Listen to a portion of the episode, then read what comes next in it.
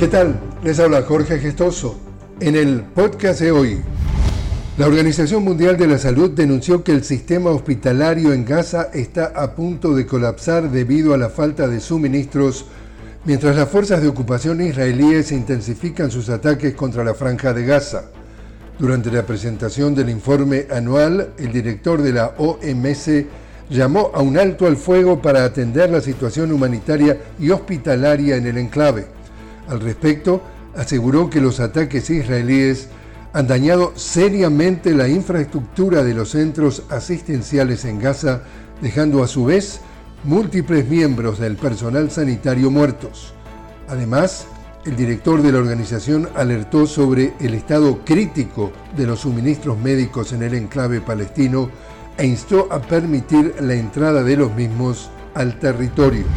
En Argentina, la Confederación General del Trabajo realizará una movilización contra el decreto de necesidad y urgencia y otras medidas del gobierno del presidente ultraderechista Javier Milei frente al Palacio de Justicia. También hay convocatoria a nivel nacional. Y diversos países del mundo se ven afectados por los efectos del cambio climático. Intensas lluvias azotan los países del Asia-Pacífico mientras que la agricultura en Panamá se ve perjudicada por la sequía. Y así es como está el mundo. Les habló Jorge Gestoso. Los invito a que me acompañen en un nuevo podcast de la noticia con Jorge Gestoso. Hasta entonces.